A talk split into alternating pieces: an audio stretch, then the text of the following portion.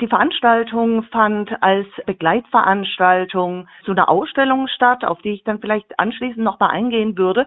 Die Veranstaltung sollte letzten Endes eine Art von Selbstinszenierung der Polizei als Opfer von Angriffen aus verschiedenen Schichten der Gesellschaft sein. Das ist gerade so ein Trend, der eigentlich recht breit ausufert, dass die Polizei auf die Art versucht, Propagandaveranstaltungen zu machen.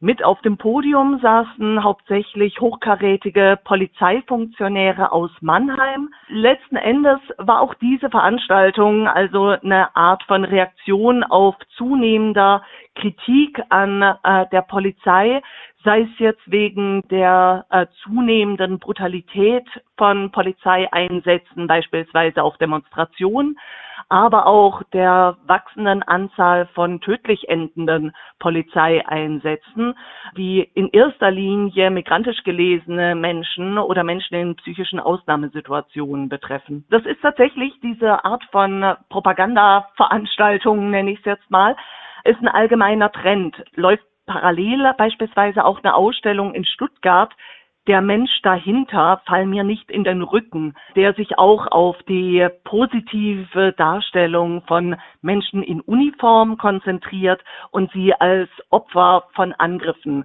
darstellt. Auch dagegen regt sich in Stuttgart beispielsweise Protest, gerade von migrantischen Kreisen. Die Ausstellung, die in Heidelberg parallel läuft, in der Friedrich-Ebert-Gedenkstätte, hat den Titel Freunde, Helfer, Straßenkämpfer. Die wurde bereits Ende März, am 30. März eröffnet und läuft noch bis 11. Juni und widmet sich der Polizei in der Weimarer Republik, allerdings extrem unkritisch.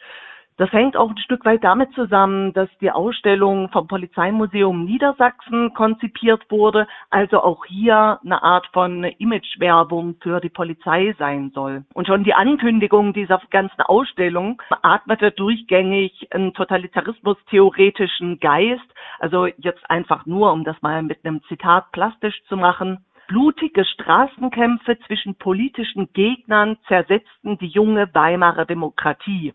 So schreibt die Friedrich-Ebert-Gedenkstätte in der Ankündigung dieser Ausstellung zur Polizei in der Weimarer Republik. Das heißt, sie stellt entschlossen an Antifaschismus Menschen, die sich auch auf der Straße dem erstarkenden Naziterror entgegenstellten, als Problem dar, als Problem, das die Republik letzten Endes zerschlug. Das, das klingt ja auch schon fast geschichtsrevisionistisch. Ja, ist es, ist es. Also es ist wirklich eine mehr als fragwürdige Auslegung Darlegung der geschichtlichen Abläufe. Was überhaupt nicht thematisiert wird oder zumindest nicht ausreichend kritisch beleuchtet wird, sind die zahllosen Toten, die durch Polizeieinsätze in der Weimarer Republik zu verzeichnen sind. Das begann ja schon in den ersten Jahren der Weimarer Republik, als die Rätebewegung im Jahr 1919 blutig niedergeschlagen wurde als die Widerstandsbewegung gegen den völkischen Kapputsch im Jahr 1920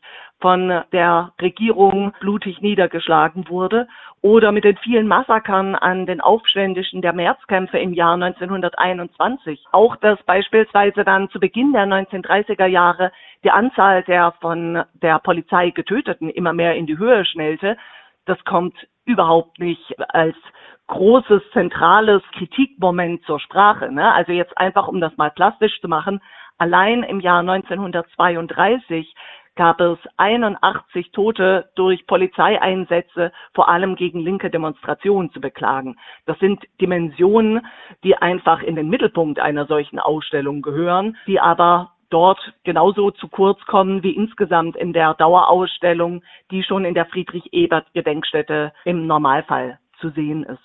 Und dann gab es eben diese Podiumsdiskussion eben in diesem Rahmen der Ausstellung unter dem Titel Wer schützt die Demokratie, wer schützt die Polizei? Die wollten Leute, ich nehme mal an, auch aus euren Kreisen, nicht kritiklos hinnehmen. Was ist dann passiert? Das eine ist zum einen der Jahrestag, der wenige Tage später bevorstand. Das Datum lag nämlich in der Woche vor dem 2. Mai.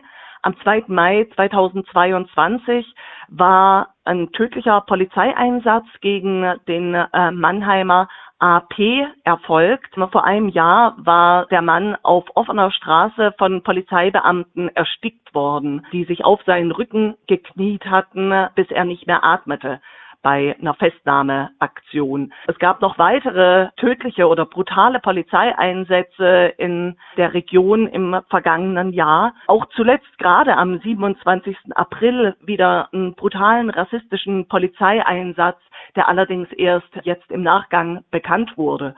Und in diesem Kontext, auch während der laufenden Diskussion um Polizeigewalt, gerade auch hier in der Region, haben sich dann eben viele Menschen kritisch an dieser Podiumsdiskussion beteiligt. Diese kritische Beteiligung äußerte sich in erster Linie darin, dass einige Menschen dann kurze Statements zu Polizeigewalt vorgelesen haben, dass sie auf die tödlich endenden Einsätze aufmerksam gemacht haben, dass sie die Namen genannt haben der von der Polizei getöteten. Daraufhin reagierten sowohl die anwesenden Polizeifunktionäre auf dem Podium als auch das Olga-Team der Friedrich-Ebert-Gedenkstätte recht aggressiv. Zunächst, indem sie die Lesenden unterbrachen, versuchten sie zu überschreien, schließlich auch versuchten, ihnen die Blätter, auf denen ihre Statements standen, zu entreißen. Schließlich forderten Menschen aus dem Publikum eine Schweigeminute für die von der Polizei getöteten. Und auch das wurde ihnen von den organisierenden Leuten verweigert, woraufhin rund 40 der etwa 50 Besucher und Besucherinnen den Raum verließen.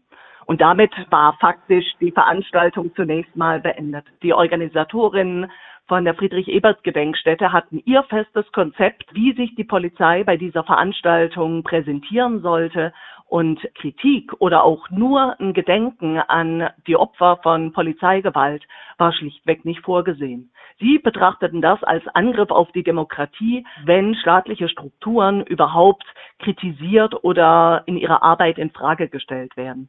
Das zeigte sich dann ja auch im Nachhinein, als dann die 40, 50 KritikerInnen den Saal verließen und vor der Tür dann aufgelauert wurden von Polizeikräften, oder? Genau, als die Leute den Saal dann verließen, kamen mehrere Streifenwagen angerast, die sie auf dem Heimweg behinderten, die sie aufhielten. Mehrere Menschen, die vorher an der Veranstaltung teilgenommen hatten und sich eben dann auch der Forderung für eine Schweigeminute beteiligt hatten, wurden mit Pfefferspray angegriffen, in Handschellen auf dem Boden fixiert und misshandelt. Es gab mehrere Personalienfeststellungen. Eine Person wurde sogar über mehrere Stunden hinweg in Gewahrsam genommen. Also das polizeiliche Verhalten zeigte letzten Endes genau das, was zuvor im Saal von genau diesen Menschen kritisiert worden war. Das zeigt sich auch darin, dass beispielsweise ein Vertreter der Lokalpresse von der Polizei an seiner Arbeit behindert wurde. Er war vorher schon im Saal gewesen, wollte dann außen das Geschehen dokumentieren und die Polizei wehrte ihn ab mit der Aussage, dass hier ist eine polizeiliche Maßnahme. Sie können hier nicht durch woraufhin er immer wieder seinen Presseausweis vorzeigte, aber immer wieder von der Polizei zurückgedrängt wurde. Also diese Behinderung der Presse ist ein anderer Aspekt, der ja immer wieder auf Kritik stößt, aber diese Kritik lässt die Polizei genauso an sich abperlen. Für die vielen Menschen, die in der Altstadt an dem Tag unterwegs waren, also die Friedrich-Ebert-Gedenkstätte liegt wirklich im Herzen der Heidelberger Altstadt und es gab zahllose Passantinnen, es gab viele Anwohnerinnen, die aus ihren Häusern kamen. Es gab Menschen, die in den umliegenden Straßencafés saßen und diesen Vorfall schockiert mit angesehen haben. Schließlich, wie gesagt, hat dieser Einsatz alle vorher vorgebrachten Kritikpunkte bestätigt. Unbequeme Stimmen sollen schlichtweg mit brutaler Gewalt mundtot gemacht werden. Mhm. Bevor wir jetzt auf die Resonanz des Vorfalls eingehen, möchte ich fragen, das war jetzt ein, zwei Wochen her. Wie geht's euch jetzt mittlerweile damit? Für viele der Menschen, die daran teilgenommen haben, war es dann doch schockierend. Viele von ihnen hatten schon sei es jetzt durch Berichte von anderen Menschen, die sich auch an Demonstrationen oder an politischen Aktivitäten beteiligen, schon von schlimmen Fällen von Polizeigewalt gehört. Andere hatten auch schon selbst brutale Polizeigewalt erfahren. Aber dass eine Aktion, bei der einfach kritische Stellungnahmen verlesen werden, dann mit einer dermaßen gewaltförmigen Reaktion der Polizei endet, das war dann eben doch schockierend. Ne? Und dass jetzt viele von ihnen Ermittlungsverfahren laufen haben und mit Anzeigen rechnen müssen, das ist nochmal eine ganz andere Form der Eskalation. Wie war jetzt dann die Resonanz auf diesen Vorfall? Also mit Repressionen muss gerechnet werden, wie du erwähnt hast. Du hast auch erwähnt, dass es Einschränkungen der Pressefreiheit gab, was Lokaljournalistinnen angeht, dass es äh, bürgerliche Menschen in Cafés beobachtet haben, diesen Vorfall. Wurde der Vorfall dann auch in den bürgerlichen Medien aufgenommen, wo es ja häufig zur kritiklosen Übernahme von Polizeimeldungen kommt? Oder wird die Propagandaveranstaltung, wie du sie genannt hast, weiterhin kritiklos übernommen, was ich jetzt vielen bürgerlichen Medien jetzt vorwerfen würde? Das war tatsächlich eine sehr interessante Entwicklung. Also zunächst wurde in der Lokalpresse in den ersten Stunden die Polizeimeldung zu dem Überfall auf die Teilnehmerin kritiklos übernommen. Auch die kurze Darstellung der Friedrich-Ebert-Gedenkstätte wurde dann entsprechend einfach in die ähm, Pressedarstellung übernommen. Und interessanterweise zog das immer weitere Kreise. In jeder Veröffentlichung wurde der Vorfall immer weiter aufgebauscht. Also das Ereignis schaffte es wirklich über SWR schließlich bis in die Tagesschau. Und mit jeder Veröffentlichung, die versuchte, die vorigen Berichte eins zu übertrumpfen, wurde dann immer mehr der Eindruck von krawallartigen Szenen verstärkt. Also die letzten Meldungen vermittelten tatsächlich den Eindruck, dass bei dem Podium eine halbe Saalschlacht stattgefunden hätte. Und jegliche Kritik am polizeilichen Verhalten wurde in diesen Veröffentlichungen als Angriff auf die Demokratie dargestellt, also wirklich komplett grotesk. Das änderte sich dann allerdings, als der betroffene Vertreter der lokalen Presse seine Sicht der Dinge veröffentlichte und dann eben auch den Polizeieinsatz massiv kritisierte, er machte deutlich, dass es wirklich eine sehr klare, sachliche, inhaltliche Kritik innerhalb der Veranstaltung gegeben hätte, indem eben die dortigen Besucherinnen ihre Stellungnahmen verlesen hätten, dass darauf von den Organisatorinnen recht harsch reagiert worden sei, aber vor allem, dass danach dieser Polizeieinsatz vollkommen überzogen war und dass er sich das überhaupt nicht erklären kann, wie unverhältnismäßig die Polizei vorgegangen ist und eben auch seine Empörung deutlich gemacht hat, dass er als Pressevertreter an seiner Arbeit behindert wurde. Und dadurch, dass er das öffentlich gemacht hat, wurde dann auch die Berichterstattung zunächst in der Lokalpresse deutlich korrigiert und wurde dann zunehmend ausgewogen. Es gab jetzt in den vergangenen Tagen noch einige Leserinnenbriefe, die unterschiedliche Perspektiven eingebracht haben. Also zum einen auch Kritik an dem offensichtlich überzogenen Polizeieinsatz, zum Teil aber auch wirklich Stimmen, eigentlich hauptsächlich eine Person, die den Einsatz rechtfertigte und jede Kritik an staatlichen Organen eben als Angriff auf die Demokratie wertete. Aber insgesamt ist zu spüren, dass jetzt im Moment einfach die Diskussion neu aufgemacht wird, dass es da zunehmend kritische Stimmen dann auch zugelassen werden könnten. Jetzt parallel läuft auch in Mannheim eine zunehmend kritische Auseinandersetzung um einen rassistischen Polizeieinsatz, der sich am gleichen Tag ereignete, auch am 27. April als frühmorgens vier westafrikanische Klimaaktivisten in ihrer Unterkunft überfallen wurden, von einem SEK-Aufgebot aus der Wohnung gezogen und noch unbekleidet, weil sie wirklich noch geschlafen hatten, auf der Straße zwei Stunden gefesselt ausharren mussten. Auch dieser Polizeieinsatz wird jetzt im Nachgang in erster Linie deshalb sehr kritisch behandelt, weil die vier an einer offiziellen Veranstaltung in der Stadt Stadt teilgenommen hatten, die unter anderem vom Goethe-Institut gefördert wurde. Das ist eine Veranstaltung, die von der Black Academy veranstaltet wird und die Sichtbarkeit afrikanischer Perspektiven stärken soll und den internationalen Austausch zu Klimaprojekten verbessern soll. Es gab Empfänge bei der Stadt und so weiter. Und dass Teilnehmer dieser Delegation jetzt von der Mannheimer Polizei derart überfallen wurden, ist selbstverständlich auch der Stadt Mannheim peinlich. Das sind jetzt gerade solche Vorfälle, die tatsächlich auch einen neuen Diskurs eröffnen, der sich kritischer mit Polizeigewalt auseinandersetzt. Einfach anhand von solchen Beispielen, die dann auch jeweils in der Stadtbevölkerung nochmal breiter diskutiert werden breiter diskutiert wird ja auch der Vorfall, den du auch schon erwähnt hast. Am 2.5.2022 wurde ein Mensch in psychischer Ausnahmesituation durch Polizeigewalt getötet. Kannst du etwas zum Stand der Dinge sagen? Wie sieht es da gerade aus? Jetzt zum Jahrestag am 2. Mai gab es eine lautstarke und kämpferische Demonstration durch die Mannheimer Innenstadt, bei der die Angehörigen und die Freunde und Freundinnen und viele Unterstützerinnen des Toten weiterhin eine Aufklärung der Ereignisse einforderten und auch Konsequenzen für die tatbeteiligten Polizeibeamten. Das hat es nämlich bis heute noch nicht wirklich gegeben. Auch für die Angehörigen gibt es bis heute keine ausreichende Unterstützung von offizieller Seite. Und wie gesagt, also die Aufarbeitung und Aufklärung dieses Vorfalls verläuft weiterhin, sagen wir mal diplomatisch, sehr schleppend. Letzten Endes ließe sich auch sagen, dass es versucht wird, den Vorfall unter Teppich zu kehren und den Tod zu schweigen. Deshalb ist es sehr wichtig, dass Organisationen wie die Initiative 2. Mai diesen Vorfall weiterhin thematisieren, dann auch mit anderen Fällen. Das war ja wahrlich nicht der einzige Fall von tödlicher Polizeigewalt gegen migrantisch Gelesene oder gegen Menschen in psychischen Ausnahmesituationen, dass solche Organisationen diese Bezüge herstellen, diesen Vorfall kontextualisieren und immer wieder einfordern, diese Fälle nicht zu vergessen, sondern weiterhin am Thema dranbleiben, eben auch um weitere derartige polizeiliche Umtriebe zu verhindern. Finden diese Fälle auch Berücksichtigung in der neuen ähm, Debattenkultur, die du angerissen hast? Das müsste tatsächlich äh, sehr viel stärker der Fall sein. Im Moment ist es